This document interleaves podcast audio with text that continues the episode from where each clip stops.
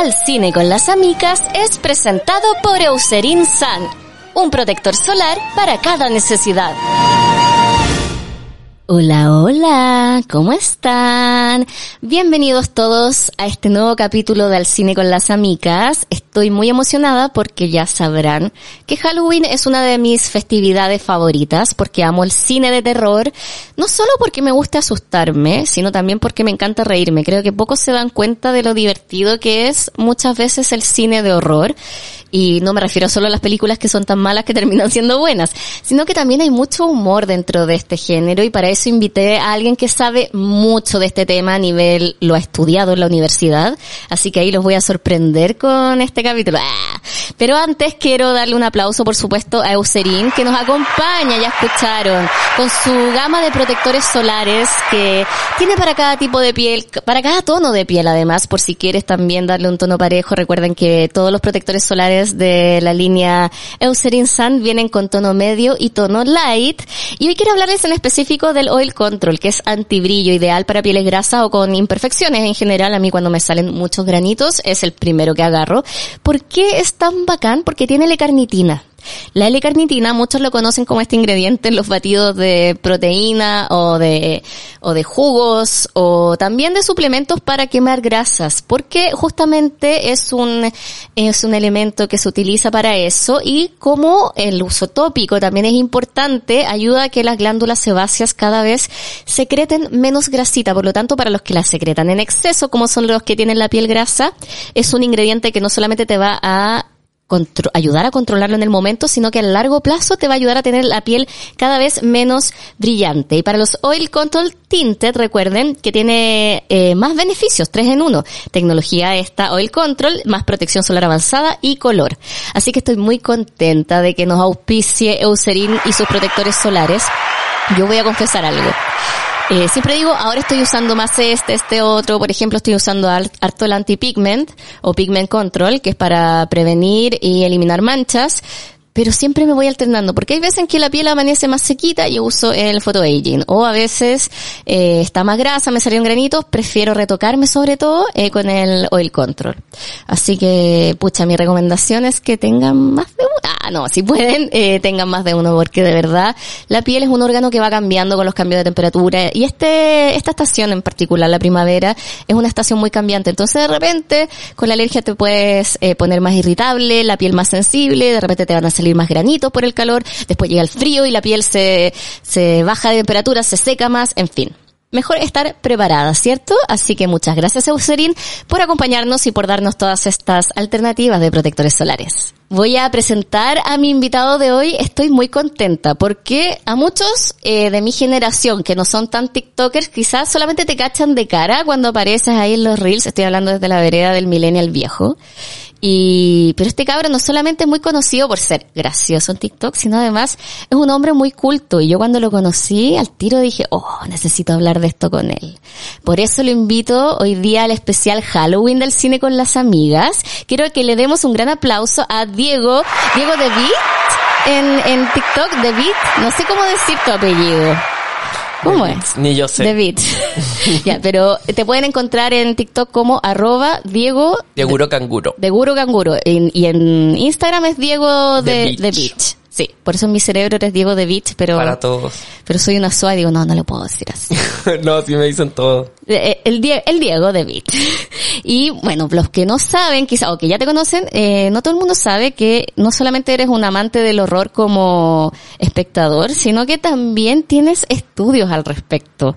Estudiaste artes visuales, yo trataba de definir porque en las carreras en Chile es como cine teatro, pero lo que como tú estudiaste afuera en Estados Unidos es distinto. ¿Cómo, cómo sería el, nombre de tu carrera? Se llama, es como artes y medios visuales. Es como puedo hacer todo lo que yo quiera con una cámara, básicamente. Sí, es como literal, te lo dan muy abierto y tú elegís tus ramos y mientras completís los requisitos podía haber tenido ocho ramos de guion como podría haber tenido cero. Ay, pero qué bacán. Me gusta cuando son así, la, uno se va armando su, su, su propia carrera. ¿Cachai? Me gusta. Y de hecho, una de las cosas que a mí más me llamó la atención tuya era tu tesis sobre el cine slasher y cómo se relaciona con el mundo LGBT o más conocido como el GTV. Sí. También, que El el, G- el, el GTV, que puede ser el G6 del el, el canal de YouTube de Lady Gaga, el GTV, o tu televisor plano favorito. Pero me encanta, yo lo tengo ahí, bueno, no lo he terminado de decir, así como no he terminado el libro de Coté, perdón Coté, porque yo la verdad es que empiezo todos los textos y siempre voy de a poquito terminándolo y tengo como seis libros que no he terminado. Pero me encanta que ya hayas estudiado el cine, una rama del cine del horror, que es el cine slasher. ¿A ti siempre te gustó ese tipo de cine? Sí, me pasó, me pasaba harto que yo consumía mucho slasher. O sea, yo cuando chico era muy miedoso, demasiado, demasiado miedoso. Yo quedé traumatida, traumatida, Traumatizado. traumatizado con el aro, pero no con el aro, con Scary Movie 3. Y yo Ah, no podía más ir a mear al baño solo, tenía que ir mi papá a ponerse afuera porque me daba miedo que Pero saliera. eres chico, ¿qué edad lo viste? Puta, no me acuerdo, es que me acuerdo que se encerraron todos mis primos a verla y dijeron como si no la veí prácticamente eres gay. Y tú así, como, bueno. Yo como no. No, no soy. y me encerraron a verla y como eres, chico, pues no entendís que las cosas tienen que ser chistosas, como tú no entendís lo que es una talla, como si veías a esta tipa pegándole una patada voladora a la, a la niña del aro, no te da risa, tú decís como "Ah, están peleando nomás. Claro. Entonces yo quedé traumatizado y no podía ir al baño solo, mi papá tenía que esperar. Y de ahí un día como más de grande dije, ¿sabes que voy a ver todas las películas que me dejaron traumatizado? Ahora. Ahora. Y las vi, vi el aro Y dijiste, ah, y dije, wow. Ah, ¿te gustó? Sí, esto me encantó. Y de ahí el slasher, desde que vi Scream, Scream, muchos chico. partimos ahí. Scream Sí. es como un gran inicio para Slasher, que es este universo de literal de gente que acuchilla a gente. Sí, ya con una máscara, pueden ser, pueden tener a veces los asesinos poderes sobrenaturales o no, pero es la idea más realista de que alguien persigue adolescentes, básicamente. claro, es un grupo de adolescentes que son perseguidos por un villano con un arma cortapunzante. Y del cine slasher, ¿cuál cree? Porque este es un gran debate, un gran debate, porque tenemos muchos, muchos eh, protagonistas de, eh, de asesinatos. Tenemos desde eh, Mike Myers, de Halloween, tenemos a Freddy Krueger. A. Jason, al, al. Ghostface, Chucky. ¿Cuál es tu favorito? Ay, mi villano así de slasher favorito. O el que, no, no voy a decir cuál es el, el más mejor, así como el más asesino, porque hay caleta ranking de eso, de quién mataría a quién, pero favorito, así como que lo lleváis en tu corazón. Es que, ay, qué, qué básico yo, pero Ghostface. Sí, Sí es, o que sí. Es, es que es icónico, po. Es icónico y me encanta, o sea, es que Scream yo la vi y al tiro como que intuí como, ah, estoy viendo algo muy nuevo. Y me encanta esta weá de que se muere, po, en todas las películas. Sí, pues.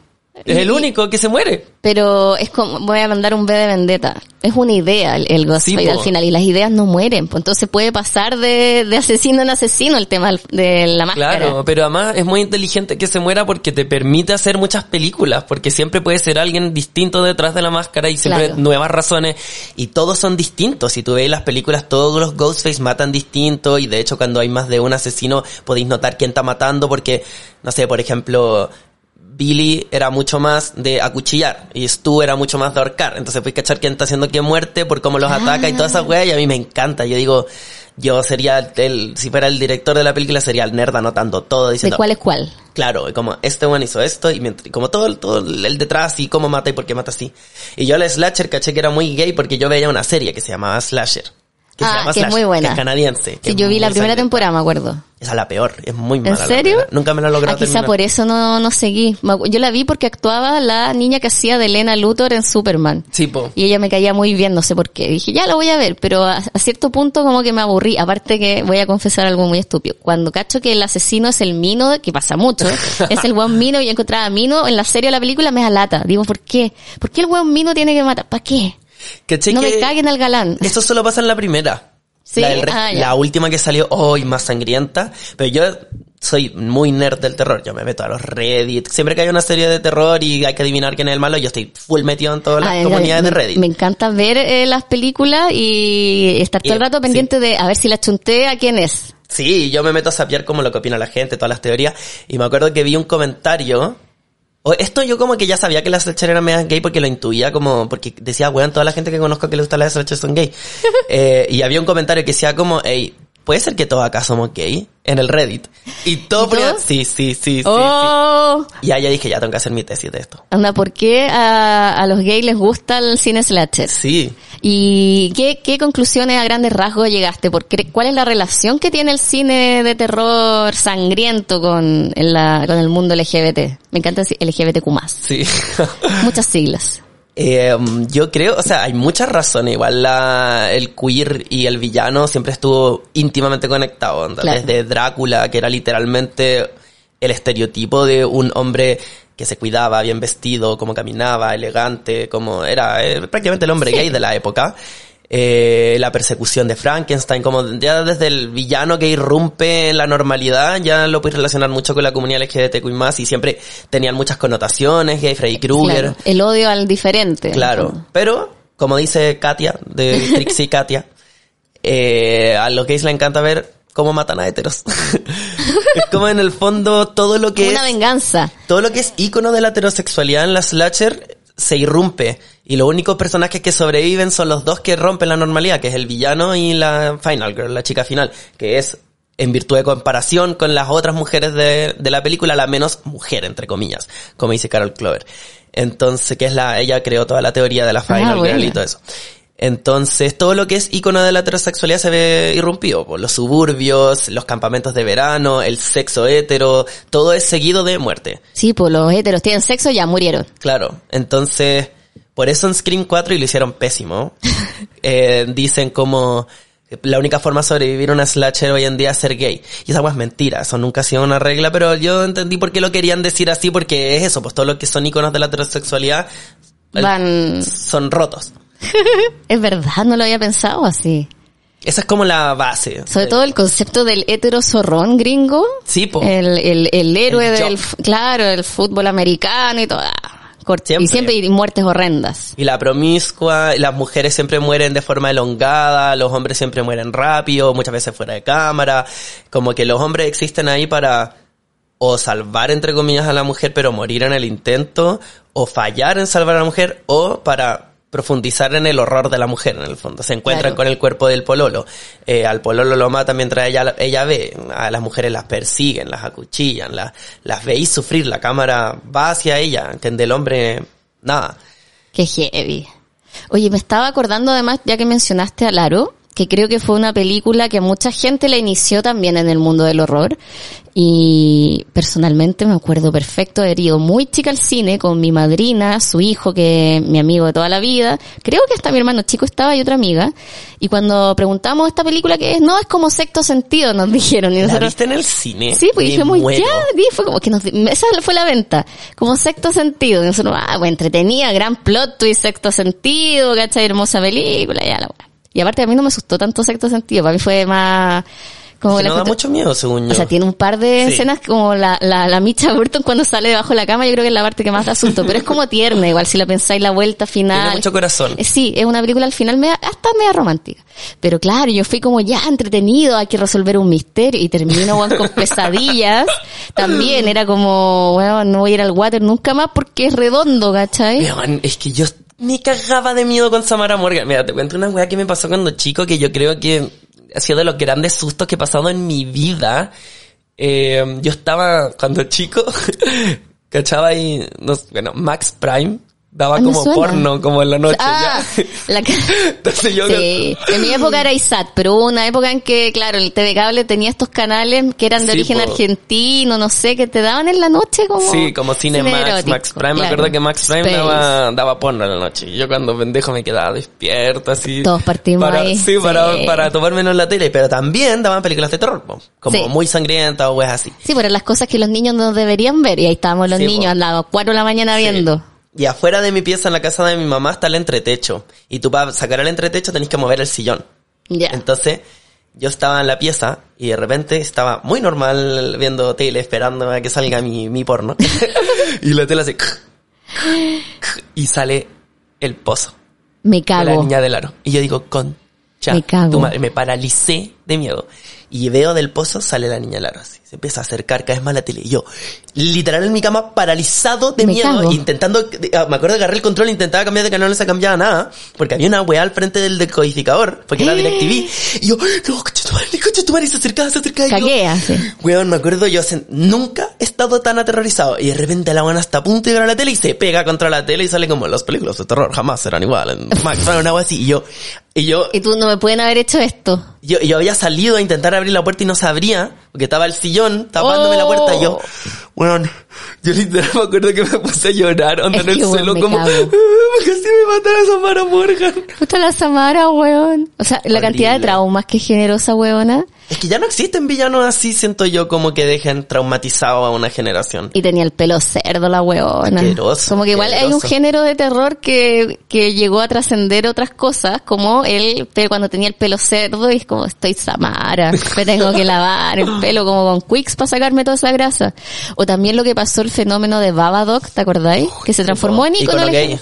Porque, porque Netflix se equivocó y lo puso en, en la sección LGBT y ahora yo he visto en Prides en parte del mundo que se disfrazan de Babadook. Sí. Ese me encanta. Pero bueno, aparte del- de, de este cine que estamos hablando de, de slasher, también está el cine asiático que es una wea. Es horrible. Sobre todo cuando tú acabas de hablar de estos canales de cable que en la noche daban eh, o weas muy de horror o weas muy porno, que es básicamente lo que formó nuestra, nuestro Sí, cerebro. literal. En, mi caso era ISAT, es el canal. Y un poco una época en Chilevisión en las noches de no sé qué día, los jueves, los viernes, que también daban cochina. En Chilevisión Sí, muy tarde. Y yo y mis papás muy inteligentes me pusieron una tele muy chica. Yo así como bajando el volumen, viendo la cuestión, así, ay, que no me pillen. Pero me acuerdo perfecto ISAT hizo un ciclo de cine asiático, onda, fines de semana. Y obvio que una ahí, cabra chica, que le gustaba el terror, dijo, voy a ver esto, obvio que me la voy a poder. Y me acuerdo haber visto Ringu, que es la original del Aro. Ringu es muy terrorífica. Es brígida. Y el tema es que hay Ringo 1, Ringo Dos, 2, hay tres. otra historia, pero está Ringo 0 también, que es el origen de Samara. Cuando uno la ve, que en- allá es Sadako, que uno la ve que era una niña que nace, tiene un, un nacimiento medio sobrenatural también, pero la dividen en dos. No sé si te acordáis. Estaba la Sadako, que era la cabra buena, que de hecho estaba postulando una obra de teatro. Y le habían sacado su parte mala, que no crecía, se veía niña todavía, y era media diabólica, y esa es la parte que querían matar, y al final se juntan, y toda una vez con la que ni recuerdo, pero terminé cagadísima de miedo. Y bueno, después cuando caché que lo que yo había visto en el aro era un remake de todo esto, igual me sentí como estafa. Yo, es que los gringos sanitizan demasiado las películas de terror Y eso cuando que las vuelven a hacer. el aro igual es, es de las buenas adaptaciones, porque Sí. han hecho otras películas adap- adaptadas Sí. asiáticas y no han sido tan pro. No, el aro estaba bien hecha, pero la sanitizan mucho. Como por ejemplo, tú decís que Samara Morgan tenía el pelo cochino, Sadako era asquerosa. Era cerda, po. Sí, yo, bueno, yo me leí todo porque tú cachai que hay, hay com- o sea, Por supuesto. mangas de Sadako. buenos expanden el mundo weón, así. que después se muere, pero que deja embarazada no sé quién y que sale otra Sadako de un embarazo y después hay como mil Sadako. Bueno, no, no me acuerdo, pero sí la sanit Ahora sacaron un remake de Good Night Mommy, no sé si la viste. Ay, no. Eh, Una austriaca. Ay, porque... Eh, la austriaca es horrible. Yo vi el trailer y dije, ¡Uy, gringos culiados! Porque es de una, es de unos niños chicos que vuelven a su casa después de que la mamá se La- hizo una- se iba a decir- yo cuál Sí. vi? Yo vi la, la original entonces, La que no está... austriaca. Ya. Que la, Oh, que la qué mamá está hecha mierda, anda, tú veías a la mamá y da miedo, anda, Sí. se ve terrorífica. Y en la gringa también da un Está poquito, vendada. ¿cachai? Y es la, la Naomi Watts, que es más linda que la mierda, entonces encima. es como, y- el aro. ah. El aro, sí. Eh, Oye, ¿le gusta la que Naomi raro. Watts el remake? Ah. Sí, y es buena para el terror. Sí. la Naomi Watts. Le- y es buena para elegir películas como, como medias creepy. Sea, Yo sé que no es de terror, pero Mulholland Drive de David Lynch igual Es me dejó cagada. Yo creo que siendo no es del género terror, hay una criatura que aparece en un minuto como detrás del café, que es la misma actriz de La Monja. De hecho, la Bonnie Arons, que tiene una nariz y un rostro muy esquelético. Como una nariz muy huesuda. Entonces a ella literal le pusieron como barro y listo, y era el monstruo. Y David Lynch dijo, no sé, estaba a representar lo oscuro de la humanidad, no tengo idea, David Lynch. Y la buena aparece detrás del café y bueno, trauma. Me pusieron barro, ¿no? Bueno, te juro, es que la mina si la miráis es, es tan flaca que es como es Pero perfecta si está acá película en el estudio, que pase. Que pase. Yo la caché porque hubo una noticia viral de una cabra chica en Brasil que estaba obsesionada con la monja e hizo su cumpleaños, no, cinco años, temático la Sí, monja, ¿te lo acordáis? Y Bonnie Arons, la actriz, se emocionó y le mandó como un video, una foto y hasta una monja así de regalo, le dijo, gracias por amar el... la- ¿por qué? Yo como, ¿qué está esa niña? ¿Cuál es el futuro de esa niña? En 20 años más después va a estar en las crónicas rojas, quién sabe haciendo qué. Yo conozco niñitos obsesionados con Michael Myers. Que le quieren, que, que quieren que esté en su cumpleaños. En serio.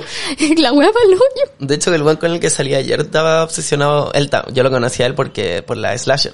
Ah, también le gusta. Sí. Uniendo corazones, Michael Myers. Igual de obsesionado que yo, así igual, como toda su familia, Scream, eh, nos mandamos todas las noticias de Scream eh, hace, desde hace dos años, que Ah, no nos bueno. conocíamos, nos conocimos bueno, hace nada, porque lo invité a la premier de Halloween Ends.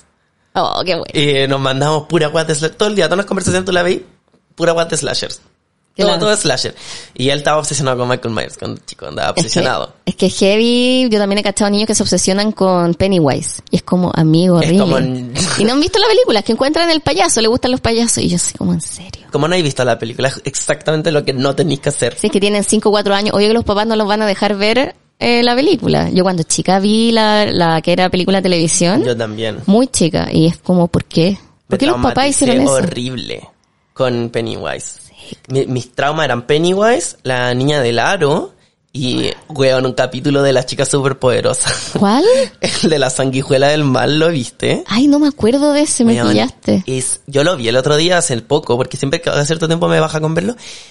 Da miedo la weá hasta el día de hoy, da miedo. Es un weón con, con dientes como sanguijuela, caché, como así como los de. Pennywise, así. No, como redondo entero. Ah, chuta. lo abre y le chupa el cerebro a la gente y, las ma- y los Ay, mata. me acuerdo, y les dejaba como una Sí. rayita en el cerebro. Y Oh. ganan porque le chupa el cerebro al alcalde y el alcalde no tenía cerebro. Me acabo de acordar. Oh. Y nos decían que era tan weón el alcalde que, que no le pasaba nada. Y después, por eso uno no respeta a los poderes fácticos, pues, ¿viste? Claro. Por Chica, culpa de enseñando, ¿no? No, pero oh, me acabo de acordar. Bueno, yo encuentro que Coraje, el perro cobarde, lo he visto ahora de grande. Vuélveme la tableta. No, y, la- esa obsesión que tienen con las aves, porque hay capítulos de gallinas, de, de Sí. pato, de cisne, y todos son satánicas. Muy satánica. Todos los animales en, en coraje. Pero igual hay, hay ciertas historias en Coraje que te dan, an- que tú cachai que hay una metáfora y una enseñanza más allá de lo que te asusta. Hay una de la luna, que me acuerdo, la sombra de la luna, que daba Sí. mucho miedo, pero era como que se sentía sola y, y eso era bonito al final, mostrarte que no todos los monstruos eh, que se ven horribles son malos y también no todos los que se ven bien son buenos. Eso era como, yo siempre me acuerdo y creo que lo he hablado en este podcast del capítulo del sobrino de Muriel, que el que cortaba el pelo. Ay, algo me acuerdo, pero no me que él acuerdo. estaba obsesionado con cortar el pelo y llega a la casa y se quedan encerrados él y Coraje en el baño y mandan a Justo a, a la ferretería a buscar algo para abrir la puerta y el bueno obviamente no está ni ahí, está en el auto relajado, dijo, ah, no voy a ir a la casa. Y Muriel está esperando afuera y adentro este weón, que es muy creepy, le dice sí, cosas verdad. horribles a Coraje, como que él desde chico que le gustó cortarle el pelo a la gente. Y es una analogía de que el, incluso los monstruos más heavy pueden estar en tu familia. Y un poco esa es la enseñanza de esto, ¿cachai? Que Muriel decía, no, si es mi sobrino, ¿cómo va a ser malo? Y el weón está obsesionado con cortar, y de hecho empieza a rapar a coraje, y es un, weón, y no es la criatura más terrorífica de la serie, pero yo hasta el día de hoy recuerdo haberlo visto, porque creo que está en HBO Max, y weón, me cago. Más que con cualquier película de terror del último tiempo. Es que daba miedo, Inva- Invasor Sim, coraje. Hoy, más sí. Yo, ¿te acuerdas del capítulo de Invasor Sim que el weón literal le robaba los órganos a otra gente? Y después tenía como tres estómagos. Y lo reemplazaba con cosas. Como te sacaba el, el hígado y lo reemplazaba con un vaso, por ejemplo. Y después el weón estaba gigante porque tenía como ocho estómagos, tres corazones. Weón, yo lo vi el otro día y fue como, ¿qué mierda esto? onda? ¿Por qué me, por qué? ¿Por qué vi esto? Sí. Bueno, y hay monstruo igual, era como cerdita en la gráfica, era entretenida, pero, Sí. pero igual tenía esa cosa media creepy, monstruo. Era asqueroso. Y también, ¿cómo se llamaba? Rocco también tenía momentos medio cerdos. Sí. Rocco era, espérate, Rocco. Era este como. Wallaby. Sí, el Wallaby. Que, ¿Cachaste que salió una película y había, No visto. había un personaje trans? Ay, ¿no? La inclusión forzada que dicen los Mm. sí, nerds. dictadura gay. La dictadura gay al fin, yo estoy esperando mi dictadura gay todavía. Y Yo todo también. gratis. Sí. Todo gratis, Y todo, todo gay. Sí. Oye, eh, vamos a hacer un breve break porque vienen las noticias y continuamos hablando de cine de terror que nos gusta. Noticias al Instante es presentado por Mindy. ¿Qué tienes en mente? Antes de comenzar con las noticias, por supuesto que hay que darle un gran aplauso a Mindy que nos acompaña siempre y llegan con el siguiente mensaje. ¿No estás cansada de ser el papel secundario de la película? ¿A quién no le ha pasado? Llega un momento en cada guion donde debieses ser tú quien se roba la película y para eso debes saber cuánto vales y cómo brillar. Para eso estamos en Mindy, para coacharte y acompañarte en el desarrollo de tu personaje desde el ensayo hasta salir a robarte todas las miradas. Puedes encontrarnos en mindy.cl, recuerden que se escribe M-I-N-D-Y, mindy.cl, y síguenos en mindy-ps para que juntos trabajemos en tu versión de película. Mindy, ¿qué tienes en mente? Un gran aplauso, por favor. Me encantan sus menciones y me encanta que nos acompañen siempre desde, desde hace tanto, ¿cierto? Vamos a partir con las noticias. Esta me encanta como Jubian que soy porque tenemos nuevo Doctor Who. Por favor, un aplauso, pero no es el que tú creías. Escuchen. Este fin de semana se terminó la era de Jodie Whittaker eh, como la primera mujer en interpretar a Doctor Who. Como ya de costumbre, al final de cada ciclo, la serie reveló una nueva regeneración del protagonista que sorprendió mucho a los fans, porque el decimocuarto Doctor será nada más y nada menos que David Tennant. ¿Quién es David, David Tennant? Ay, no puedo creer que no lo sepan. Fue el mismo eh, que interpretó hace varios años ya al décimo Doctor. Doctor, me salió, al décimo Doctor. También lo vieron en Good Omens como el diablito protagonista. Tennant volverá a la serie para un especial por los 60 años del show que contará con tres episodios y que se espera se estrenen el 2023. Hace meses se había confirmado que el nuevo Doctor sería Nkuti Gatwa. No sé si lo dije bien, que es Eric Ensek Sex Education. Pero con la aparición de Tennant para el aniversario de la serie, su debut se postergó y finalmente será el décimo quinto Doctor. Qué emoción me encanta esta serie. En noticias más tristes, eh, murió el actor Leslie Jordan. El actor y comediante conocido por su papel en, de Beverly Leslie en William Grace falleció a los 67 años este lunes luego de un accidente automovilístico. Solo horas antes, justo había subido un video en sus redes sociales interpretando una canción original sobre la vida después de la muerte. Mira tú. Leslie Jordan también participó en otras producciones televisivas como Lois Clark, Las nuevas aventuras de Superman, estuvo en Star Trek, en Boston Public, en Ugly Betty y en American Horror Stories. Muchos también lo conocieron como jurado y artista invitado en muchas temporadas de RuPaul Drag Race. Durante la pandemia se volvió popular entre las generaciones más jóvenes por sus videos en redes sociales, como el video reaccionando a WAP de Cardi B o el clásico Daddy Daddy Watch Me Turl, que me daba mucha risa. Pucha, a mí me afectó esta muerte porque lo encontraba tan simpático, así que un besito para arriba a Leslie Jordan y lo queremos mucho. Joaquín Phoenix y Rooney Mara harán otra película juntos. Me encanta esta pareja. Ellos actuarán por quinta vez juntos, esta vez en la cinta de Iceland, la nueva película de Powell Paulikowski, el director de Guerra Fría. The Island será un drama thriller enfocado en una pareja que busca construir su propio paraíso dentro de una isla lejos de la civilización, para después enfrentarse a una condesa y sus dos amantes que buscan ser dueños de esa misma isla para construir un hotel de lujo. La historia se desarrolla en la década de los 30 y está basada en un hecho real, ¿sabían? De acuerdo a los informes de medios como Disgusting Films y Screen Daily, el proyecto comenzará a filmarse el próximo año. Esta noticia yo ya la sabía porque fui a ver Black Adam, que yo sé que no tuvo las mejores críticas, pero yo lo pasé la raja en esa película, hay que decirlo. Y es que Henry Cavill serás nuevamente Superman. Creo que esto también amerita un aplauso. Estoy muy contenta.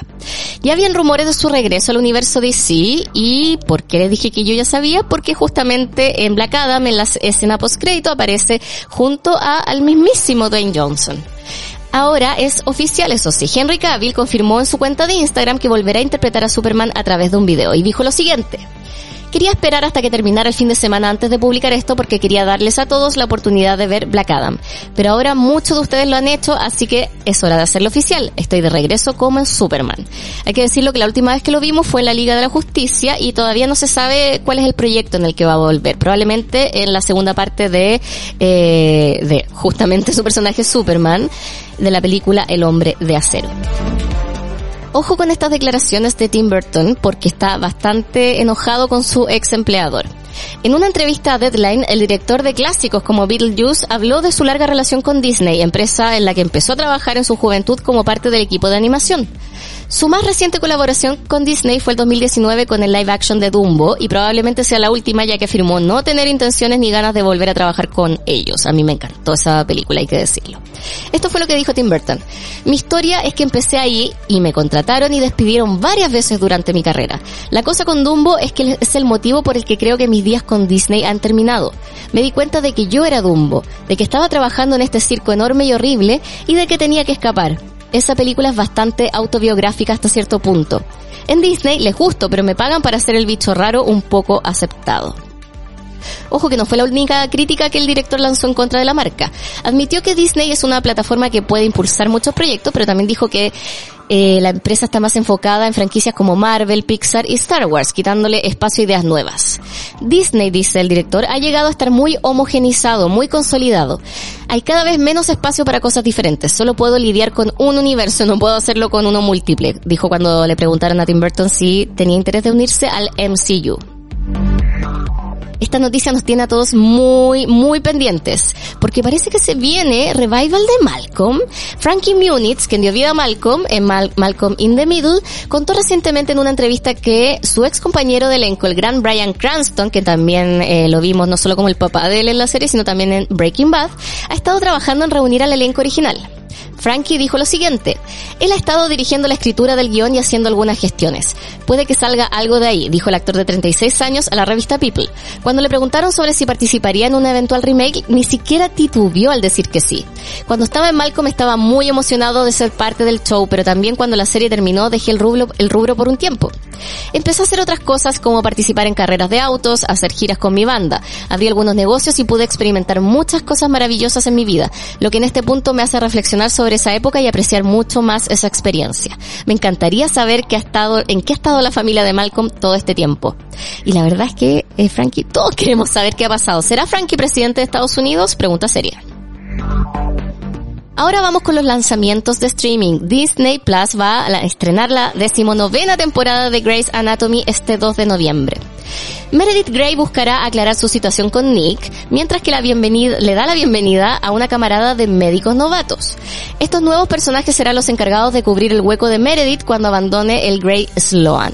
Lo harán con la ayuda, entre otras, de Bailey, que será Chandra Wilson, que está de vuelta pese a presentar su renuncia al final de la temporada anterior. Y Amazon Prime estrena My Policeman el 4 de noviembre. Una historia de amor prohibido y de cambio de las convenciones sociales. My Policeman Policeman, me salió como Polima. Sigue a tres jóvenes, el policía Tom, que está interpretado por Harry Styles, la profesora Marion por Emma Corrin y el conservador de museos Patrick, interpretado por David Dawson, mientras embarcan en un viaje emocional en la Gran Bretaña de los años 50. En la década de los 90, Tom, Linus Roach, Marion, interpretado por Gina McKee, y Patrick por Rupert Everett, siguen sintiendo nostalgia y arrepentimiento, pero ahora tienen una última oportunidad para reparar el daño del pasado.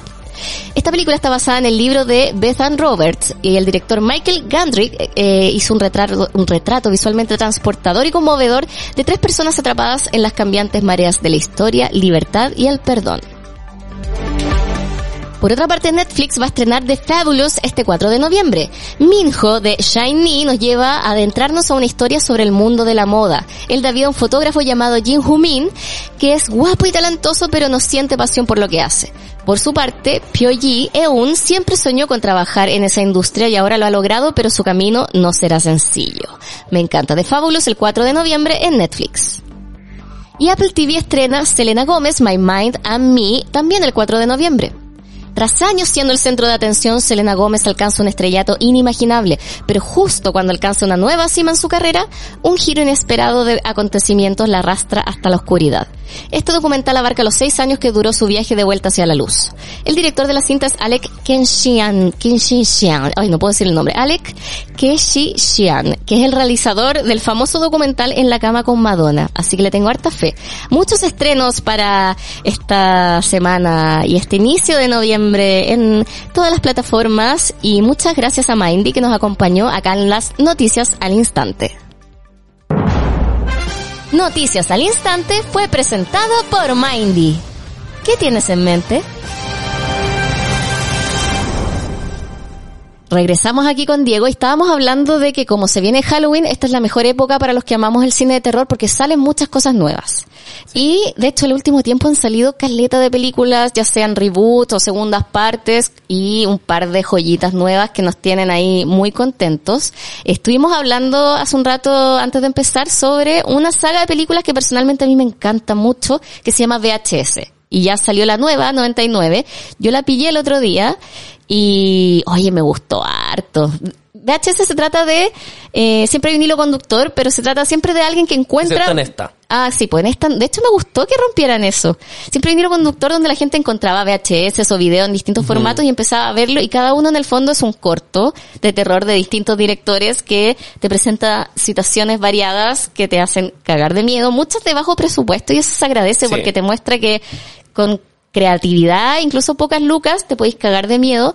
Y en la nueva VHS 99 hay un par que yo encontré la raja. Hay una que encontré penquita, pero por un tema de efectos, porque la idea no me parecía tan mala, que es la de la de la vecina. Es que a mí no me gustó nada. Yo encontré La- que era Lo vi de nuevo pésima, porque hablé o sea, contigo. Sí, una buena idea, mala ejecución. Ese fue como mi análisis. ¿Sabes que no me gustó 99? No. Ya lo decidí. Ay, yo encontré que tenían buena historia. Encontré que el último era de los mejores Está que la ha habido en todo VHS. Pero me pasó, y que yo veo mucho a una weona que critica películas de terror que se llama Possessed by Horror. Ay, me gusta. Me encanta. Y- Y también veo críticos de cine. Yo veo puros youtubers de terror, te juro, te metí, metí a mi YouTube, eh, weas gay y, Y terror. terror. Eh, Amo. Entonces, esta buena decía una wea que estoy muy de acuerdo que en VHS la gracia normalmente, ya primero que nada no tenía nada de 99, como que podrían haber Sí. hecho mucho con la época de los 2000 y el Y no había terror. nada. Y en, en especial con la tecnología, como cómo no usaron la tecnología para aterrorizarte, o también como el pánico que había del cambio de, de es verdad. milenio, como- hay una historia que habla del cambio de milenio que es la última y que es la mejor. Sí. y, es la mejor. sí. Pero no eran muy diferentes entre ellos. Es que son muchas historias y, no, y en VHS han salido unas joyas, como en verdad han salido unas weas muy terroríficas. Y en esta no encontré que eran, eran tan terroríficas. Hay algunas clásicas de VHS, yo ya no sé de cuál película es cuál. La más clásica yo creo que es la del culto asiático, de unos tipos que van a documentar un culto y terminan metidos en una especie de invocación del mal. Que siempre hay una, hay siempre hay un capítulo, en, un corto dentro de las VHS que tiene que ver con cultos y otra que siempre que tiene que ver con ovnis. Siempre están como esas dualidades. Había de ovnis en este, no. Creo que no en esta, pero hay una de un perrito que tiene una cámara y que está en un- Sí. con una familia que, que empiezan a ver, a vivir una invasión alienígena terrorífica. Yo creo que esa, yo creo que es mi gran pesadilla más que por los extraterrestres, porque es perrito. Escápate, perrito. Estoy toda, todo se cortó así. Por favor, escápate, perrito. No les voy a decir el final, pero es como, ah. Ay, que eh, a mí me gusta mucho el de, el de Ratman. ¿Cuál era el de Ratman? El de, el del, El del culto en, en, en, Ah. en la alcantarilla.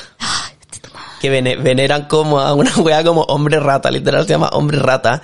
Y después te lo muestran al final y da demasiado miedo. El... Es heavy que tú decís ya, no tienen tantas lucas, pero como te digo, como hay tanta creatividad detrás de Sí. esto, logran unos monstruos la raja. Weón, el de la mina, es que a mí me gustaba mucho VHS, VHS 1 que tenía como este mensaje de cómo los malos mueren, básicamente. Sí. Eh, y el mal siempre gana en el VHS. Sí, el mal siempre gana Sí. en VHS, pero siempre castiga a los malos. En VHS Sí. 1 por lo menos, era muy así. El de la mina que El se llevan al hotel. Ay, ese, es el clásico también. Es po. clásico, pero salió una película. Caché que hicieron una especie de spin-off con la como historia de la mina. así Sí. se llama. Porque aparentemente es una sirena. Pero sí, pues siempre hay una, hay otra historia que no sé si es de la 1 o la 2, de que transcurre en, en videollamadas, que es una chica hablando con su pololo que empieza a tener un cototo el cuerpo, esa era hardcore. Ese era hardcore. El miedo a que tu pololo esté contigo solo por un interés paranormal de destrucción del universo, básicamente. Se trata como la... Ay, es- son distintos tipos de terror, porque está el, el tema cerdo, pero también explora el horror de, eh, en el caso del que, del, de, la, de la sirena, como de estar en, en una situación vulnerable frente a hombres que te quieren Sí, hacer po. Está el del horror de que tu pololo en el fondo esté contigo por un interés para también hacerte daño. Son muchas gamas de horror las que están jugando. A mí eso en el, en el terror siempre me, me revolvía la guata, como esta weá de como alguien usando a otra persona Oh. con fines malévolos, siempre me revolvía la guata. Y de hecho, a mí me rataron mucho en TikTok porque eh, hoy en día terror y horror se usan como intercambiados, pero en verdad técnicamente como el terror y el horror son dos Son cosas distintas. distintas, como el terror es- como me lo explicaban, o sea, yo me sabía la distinción porque tuve una clase de esto en la U, pero Amo que te hayan enseñado esto en la U en vídeo y amo al mismo tiempo. es que me metí en una clase de como sociología y las películas de terror. Qué hermoso. Fue bacán. Y me explicaban como el terror es como si vais caminando por la calle y escucháis pasos y, y sabéis que estáis solo y escucháis pasos atrás tuyo, sentís terror. Sí. Si te dais vuelta y hay un guan con un machete y la cabeza de la Vale, Ah, eso es horror. Como la reacción física que tenías ante, el- ante Ante el- la, recordarte en el fondo que eres un saco de carne y que voy a morirte, eso es horror.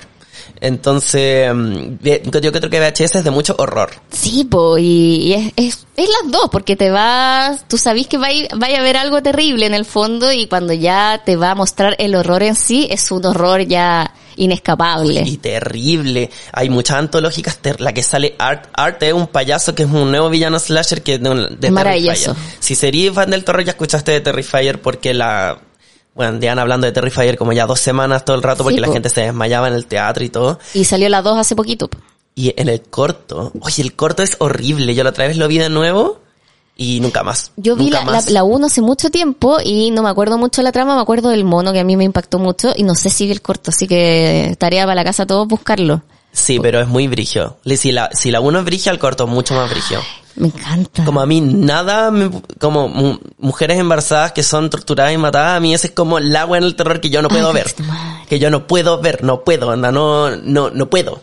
No, bueno, hay un tipo de horror que tiene que ver ya con el, con un género más, más que terror, horror, es ya gore. De, de Sí. así se llama, que es ya ver cosas asquerosas. Sí, po. Adentro de, esa- de ese parámetro hay otro tipo de cine que por lo general tiene premisas muy horrorosas, pero de repente es medio fome. A mí me pasó con la clásica de El cien pies humano. Sí. Y como la premisa te dicen que termina la película, cuando tú la ves es lenta, es como ya, pero cuando le vaya a coser el poto al Sí. hocico a este huevón, ¿cachai? Como, Y es mala, Es y como mala. las escenas como que te llevan a la película como de punto A a punto B son solo las que hay mucho sufrimiento y a mí Sí, eso es, a mí- como, es como el cine de, de tortura que Torture porn, sí que que es como lo, lo que pasaba con Hostal que creo que la uno tenía una idea más eh, completa con respecto a la Sí. narrativa y después se desvirtuó con la siguiente y es lo que me pasó a mí yo amé mucho Soul la original claro. porque si- siempre digo esto podría ser una obra de teatro Onda, la idea de, 100%. de una película que puede transcurrir con dos tres personajes en una pieza y está cagado de terror toda la película bueno, es porque el guion es maestro Es muy bueno. y después, claro, que hicieron ahondar en este villano que era increíble y han hecho otra, la dos, la tres, la- y de la ahí última ya, que salió es horrible. ya, es Pero porque la gente le gustó la parte ya asquerosa de, de ver.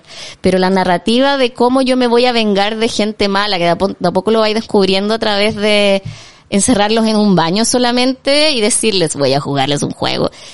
Como idea me parecía súper choro. Después se sobreexplotó como franquicia. Sí, ¿cachai? Que el, el guion de Soy de Destino Final nos lo hicieron leer en mi clase de guion porque decían que eran de los guiones más rupturistas. O sea, cuando entraron al mercado, porque weón, cómo funciona toda esta weá de las películas, cuando me la explicaron era como, qué mierda, onda, y no existen, no existe ni siquiera, ni una sola idea original en este mundo. Eh, Todo lo hizo el Shakespeare. Todo lo hizo el Shakespeare y los Beatles. Siempre dicen eso. Sí. Básicamente. Y entraban al mercado y fueron tan rupturistas que nadie los quería comprar por la forma en que estaban escritos. po. ¿Cachai? Como Final Destination, ponte tú, en vez de, porque tú cuando escribí, obviamente sabí por qué quería la negra, pero interior, Sí, po. ¿cachai? Living, qué sé yo. Pero el destino final, en, cuando tú escribí un guion, tenés que poner antes dónde está pasando. Entonces ponía interior, no sé, eh, um, living, casa, Valeria Luna, día.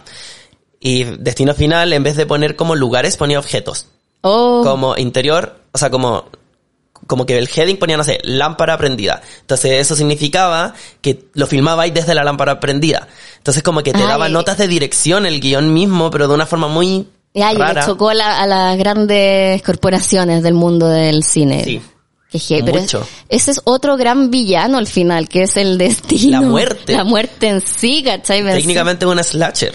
Pero Final. claro, porque bueno, que, que es notable y es un slasher que tiene que dar para tanto porque nunca vaya a matar a ese villano y tú sabes que al final Sí. todos se tienen que morir, Sí, pero tú querías ver cómo se mueren. Bajo ese aspecto, claro, está entre slasher y el no sé si entra en la categoría porn gore porque porque también es un poco hollywoodense Sí, la muerte. cuando- caricaturesca. Claro, cuando uno habla de porn gore, igual está hablando de películas que son tan hardcore que van más a festivales de cine. De hecho, hay una chilena que yo no he pillado. Horrible, que horrible, es no la horrible, pero es brígida. Es que brígida. Que es la del torturador, que no sé qué le hace al, al hijo y después el hijo empieza a hacer, y, es muy, el guion es muy sin sentido. Se llama No me acuerdo cómo se llama. Violencia, creo que se llama, Sí, o algo así. Yo sé que está Alejandro Trejo, que Sí. era como, un- es un gran Sí. actor, ¿cachai? Pero igual, si no está Luis Dubó en una película, no es cine chileno, yo siempre digo eso. No me gustó esa.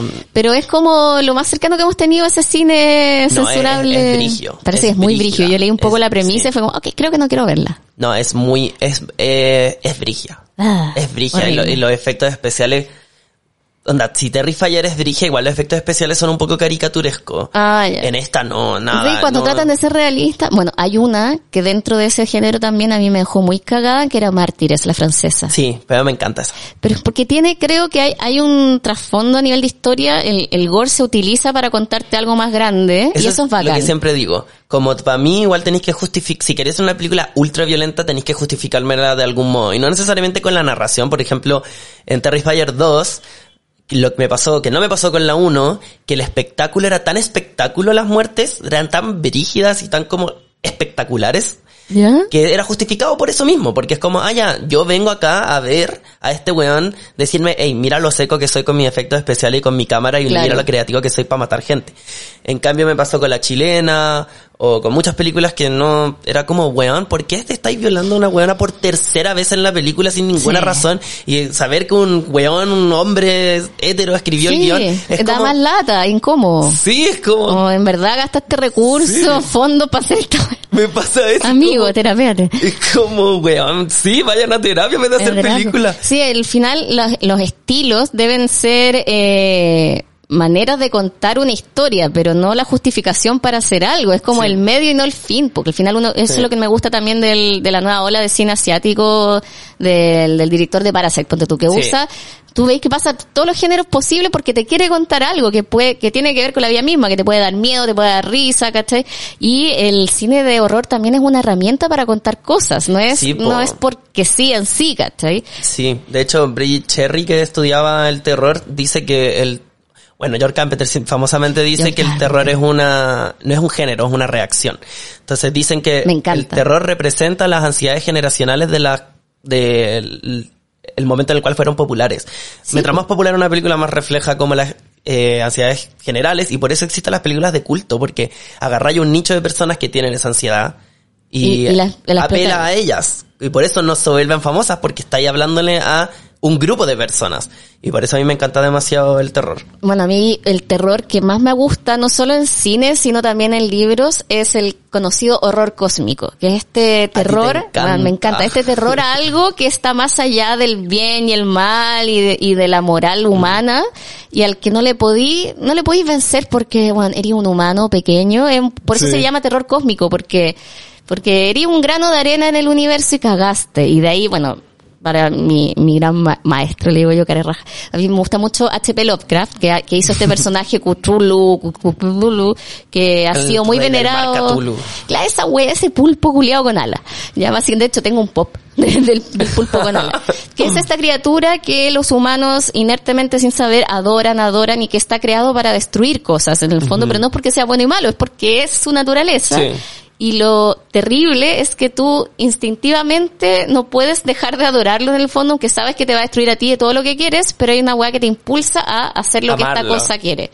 Y hay mucho cine inspirado en eso. Hay un corto de Love, Dead and Robots de la última temporada, creo que es el último, que habla de eso y que yo lo vi y dije, esto es un tributo a Lovecraft, pero en el futuro, en el espacio, pero contándote el miedo ancestral de amar algo que te va a destruir en el fondo. De, no sé, estas culturas que adoraban los volcanes, el dios del Ah. volcán, que era una weá que va a explotar y te, te va a pitearte, amigo, ¿cachai? No sé, ese, ese terror también de lo inconmensurable de It, el payaso, que uno lo ve como algo malo porque es una criatura se alimenta del miedo, pero él no tiene que saber que es bueno o malo, es su alimento en el fondo. Y obviamente lo más fácil de asustar son los niños, por lo tanto los va a asustar para poder existir. Comértelo, po. Y tú decís, este guan es malo, nace de la maldad. Es una criatura que al igual que nosotros necesita alimento para comer. Y es- viene del espacio. de Viene del espacio, cagaste, ¿cachai? Entonces ese terror de, de sentir como que nunca voy a poder racionalizar con la wea. Es brígido. Es brígido. Y bueno, ahí también tenéis los aliens, todo lo que son los Sí, dioses. No sé si viste Nope. Nope, no la alcancé a ver. Me la sacaron del cine. ¿Cachai? Bueno, está eh, Ya eh, está. se puede ver. Se puede ver ya. Sí, en, en lo- en la ilegalidad del mundo ilegal, sí. Voy a, voy a tener que caer ahí hasta que aparezca en algún streaming, po. Yo la vi, es que sabéis que los aliens no me dan miedo. Nada de miedo. Y hay gente que, bueno, mi amiga Terror. Cote, no podemos hablar de extraterrestres en el podcast, pues, ¿cachai? Y yo cuando lancé mi libro tuve que marcarle cuáles hablan de extraterrestres para que no lo leyera. La wea, es como, yo, yo le he hablado con ella súper en serio, pero ¿qué pasa si la humanidad de verdad llega a un punto en que llega una nave extraterrestre?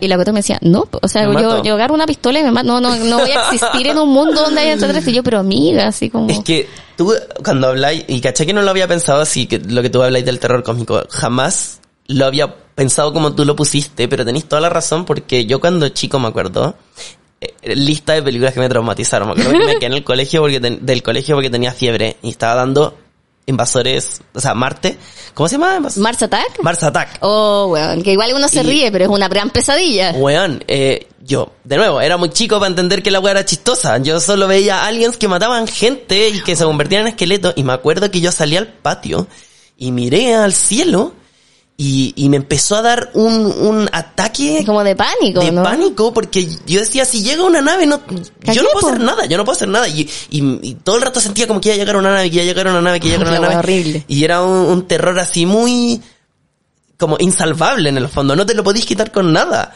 tiene mucho que ver con, con las crisis de pánico y la ansiedad, esa sensación de que de que hay problemas que están más allá de tu de tu control y no vas a poder hacer nada al respecto. Yo por eso siempre digo, las personas que tenemos trastorno de ansiedad es un buen ejercicio ver este tipo de películas porque también el tratamiento, esto ya me estoy yendo en volada, pero el tratamiento de la ansiedad tiene que ver con dejarse llevar y, y comprender. Uno puede ser súper racional y comprender que, que hay cosas que no están en tu control y cagaste, pero el cuerpo a veces se desespera Pero por eso mismo y te dan taquicardia, pensar que te van a morir, crisis de pánico y todo. Y el horror cósmico habla de eso, pues del horror a lo que tú jamás vas a poder eh, controlar en el fondo. Qué brigio. Yo no soy muy de esas películas, pero hay hartas como que se conectan un poco, como no sé, Cabin in the Woods. Claro. Que al final tiene toda esta agua con los dioses y que... Y que en el fondo esto siempre iba a pasar. Sí. Pero también te lo mezcla con caleta de sátira, esa película muy Sí. divertida con respecto a cómo son las estructuras del cine de terror. Sí. De hecho, de la de Slasher. Es, es muy divertido eso. Yo hace poco vi una serie que la estaba recomendando en mi Instagram, lo voy a buscar ¿La de al tiro, HBO? que es una animación de cuatro capítulos de HBO, que yo la vi porque salían como dos niñas asiáticas, dije, anime, cuatro capítulos, es- esto es para mí. Y se llama, creo que es como Complex C, una cosa así, que es un condominio de edificios en una ciudad de Japón, en un pueblito, en verdad, que es, es costero. Eh, House Complex C, creo que se llama. Housing Complex C. Y eh, en este pueblito, en, en estos condominios, viven gente que vivió muchos años en, en este lugar, es el año 2000, unos viejitos sobre todo, y hay una niñita, la Kim, que todos la quieren porque es la jovencita del barrio, de tener como 10, 11 años, chiquitita, y llegan por eh, un tema de pega unos trabajadores extranjeros, que creo que son del Medio Oriente, que no hablan, hay un par que habla japonés nomás, y vienen para trabajar en el pueblo, entonces arrendaron muchos de estos departamentos. Y dentro del conflicto entre los japoneses del lugar, que es como no queremos recibir a estos extranjeros con sus costumbres, de hecho los ven rezando hacia la mezquita y ah, son raros, satánicos, ¿cachai? Y dice como, disculpe, no quiero molestar, pero es, es mi creencia religiosa también. Como respetémonos con nuestra diferencia. Y empieza a haber conflictos entre, entre estas dos comunidades. Y al mismo tiempo empiezan a ocurrir cosas, fenómenos paranormales. Encuentran una bodega con un pasillo, empieza a desaparecer gente y en el lugar donde estaba la gente aparecen unos como como pequeños rastros de musgo, es todo muy extraño. Y la serie son cuatro capítulos que te resuelve, justamente tiene que ver con la raíz de los conflictos de la humanidad y cómo a veces nos peleamos por cosas pequeñas, por no entender al otro, tenerle miedo al que no conocemos, ¿cachai? Y asumir cosas del otro y eso mismo te puede llevar en el fondo a la destrucción de la humanidad, que es lo que nos pasa ahora justamente cuando en el mundo, no solo en Chile hay problemas de inmigración y, y hay choques culturales y empezamos a tildar de tal cosa al otro y fue heavy verlo reflejado como ver, mira, los mismos problemas que tenemos acá en Chile lo tienen todos en todo el mundo.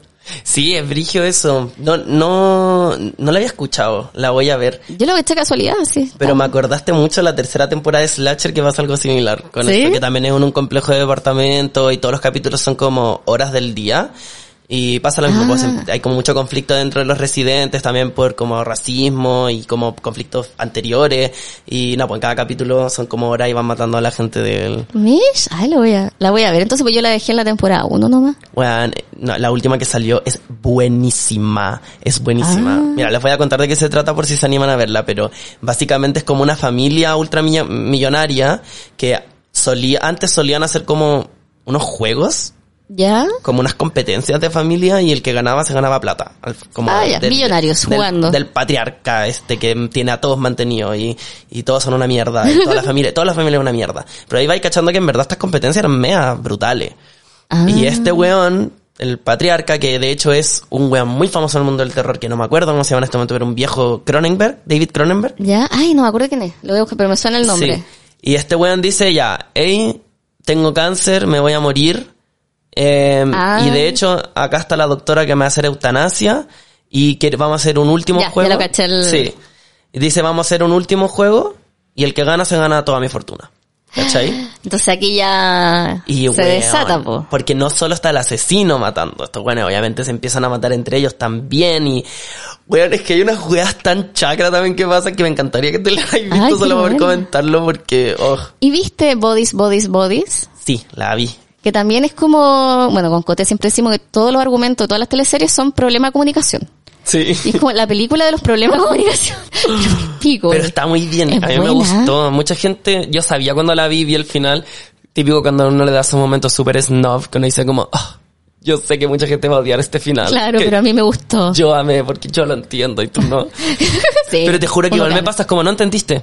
Como me sé que suena pésimo decir eso, pero es como no entendiste nomás. Te juro que no entendiste. Eh, eh, yo la, la encontré súper buena, distinta. Ah, Sí, yo me gustó harto. Encontré que la representación de la generación Z, en especial como estos millonarios gringos, me acordaban mucho mis compañeros de la U. Demasiado. Oh. Demasiado. Como eran, es, son exactamente así. Y además me encantó que tenían veintitantos, no, no eran como pendejos. y había un O sea, viejo que me da mucha risa, el viejo lolero, siempre está. Siempre está el, el, sí, vos El este, viejo lolero, que es un, un adulto inútil, es básicamente. todo rico, sí. Pero es como un wea, que se agarra una pendeja. Sí. Y que el weón, la buena le decía, yeah, Joe. Y todos creían que era un... No, no quiero como- spoilear la talla. No, pero es- es- a mí me dio mucha risa. La me gustó harto también. Y la otra que tú no has visto, pero quería recomendar es Bárbaro. Te No, no quiero- es que yo creo que no, no vean, eh, no vean nada, no vean ni, ni trailer ni nada. Es una historia sobre una casa. Lo único que les voy a decir. Algo que ocurre en una casa y es como, jaja. Yo ya vi el trailer, lo he visto como ocho veces. El trailer tampoco te dice nada Ya. de lo que es. Pero actúa el dedito, ¿no? actúa el Pennywise. Pennywise, eh, que más mino. mino. Pero igual es heavy porque yo lo vi en Castle Rock, que es una serie donde estuvo vi. en los guiones Stephen Stephen King. King. y que es un poco una mezcla de todos los universos de Stephen King y para uno que lo ama es muy entretenida. Pero, pero ya a mí desde antes de, desde esa, que como a él le gustan estos papeles de weón malo, maquiavélico, ya me, me cagó el actor, ¿cachai? Entonces ahora lo veo y siento como, oh, weón, algo va a pasar, algo va a pasar. ¿Cuándo va a actuar en una, una teleserie ese? Sí. Una comedia romántica. ¿Cuándo va a ser el mino nomás? ¿Cuándo va a ser un príncipe de Disney? Por favor. Estoy chata de verlo matar gente o morir o, o Es ser que un es muy monstruo. alto y tiene mucha cara penetrante, como que no Sí. puede. Tú te viste, yo lo conocí por otra serie. Por la de los Hemlock vampiros. Grove. Hemlock Grove. No, de hombre. lo- Eso Ah, era, sí, también. pues vampiro y hombre sí, lobo. Me gustaban los dos. A mí me encantó esa serie y la y se la hacían mierda, me acuerdo. Yo la encontraba entretenida. yo estaba obsesionado. A mí me gustó Caleta. No sé si la terminé, pero yo me acuerdo que la vi porque la primera que muere la Lorenza hizo, la chilena. Sí, Era como, po, yo también la vi "Chile, por eso". ¡Chachi! Porque la Lorenza hizo se casó con Eli Roth, Roth, que sí. es el de Hostel. Sí, el, el, el oso de Bastardo sin Gloria. Sí, po. El oso que mataba a nazis. Pero ya se divorciaron. Sí, Yo es porque que- el amor no duró. Sabéis que yo creo que la Green Card. La Green Card también. Sí. Ah, ya la consiguió y fue como ya chao con tu cuerpo. Yo, yo en verdad creo. Sí, porque terminaron demasiado amigos, sospechosos. Yo, No, so- yo yo creo sospecho que- de la gente que, Trato. También, yo sospecho de la gente que, que termina bien con sus ex. Ah, Ah, a mí harían todos bloqueados. Siempre lo digo. yo no terminé bien, pero ahora estaban buenas, así que. Oye, eh, ya- antes de terminar este podcast quiero hacerte dos preguntas. Primero, de las últimas películas que han salido este año hasta el año pasado, ¿cuál ha sido la que más te ha gustado? Uy, la que más me gusta. Mira, ha la salido que, harto cine. la que más me ha dado miedo, O la pero que no diría que es la mejor ni cagando, porque es como, igual encuentro que copia muchas películas, pero da mucho miedo, Smile. pero la Smile, que más me ha gustado, una es, uy, creo que danesa, y se llama Hatching. Ay, no como, la esa. Como, como del hatching, la palabra de como cuando sale un pollo de un huevo, ¿cachai? ¿Ya? Hatch, hatching. Es muy buena. Es Mm. muy buena. Y película de toda la vida del mundo del horror que tú digas, esta es mi favorita, puedo verla mil veces, la amo. Tengo un tatuaje de Scream, como obvio. ¿Sí? obvio. Esa, esa es tu franquicia. Pero me gusta mucho, es es mi franquicia 100%, pero también me gusta mucho Cabin in the Woods. Esas son dos Es que, he visto muchas veces. Y hay una tercera como del mismo tipo, también de la época postmoderna de la slasher que se llama, que se llama Behind the Mask, The Rise of Leslie Vernon.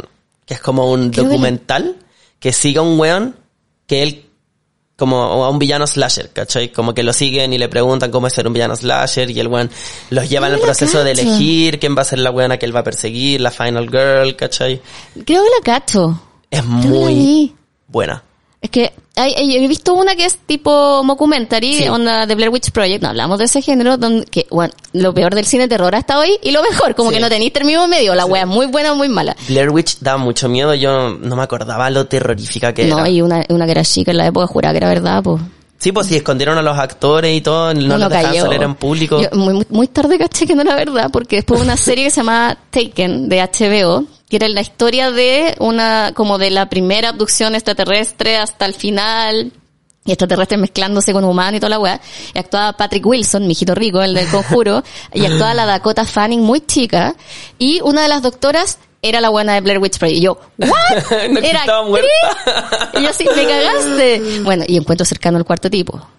Oye, esa, La vi de esa es nuevo el otro día y me asusté de nuevo. Es que es espeluznante. Y ahora uno ya sabe que es mentira, que no fue, igual te asustas. Espera, esa...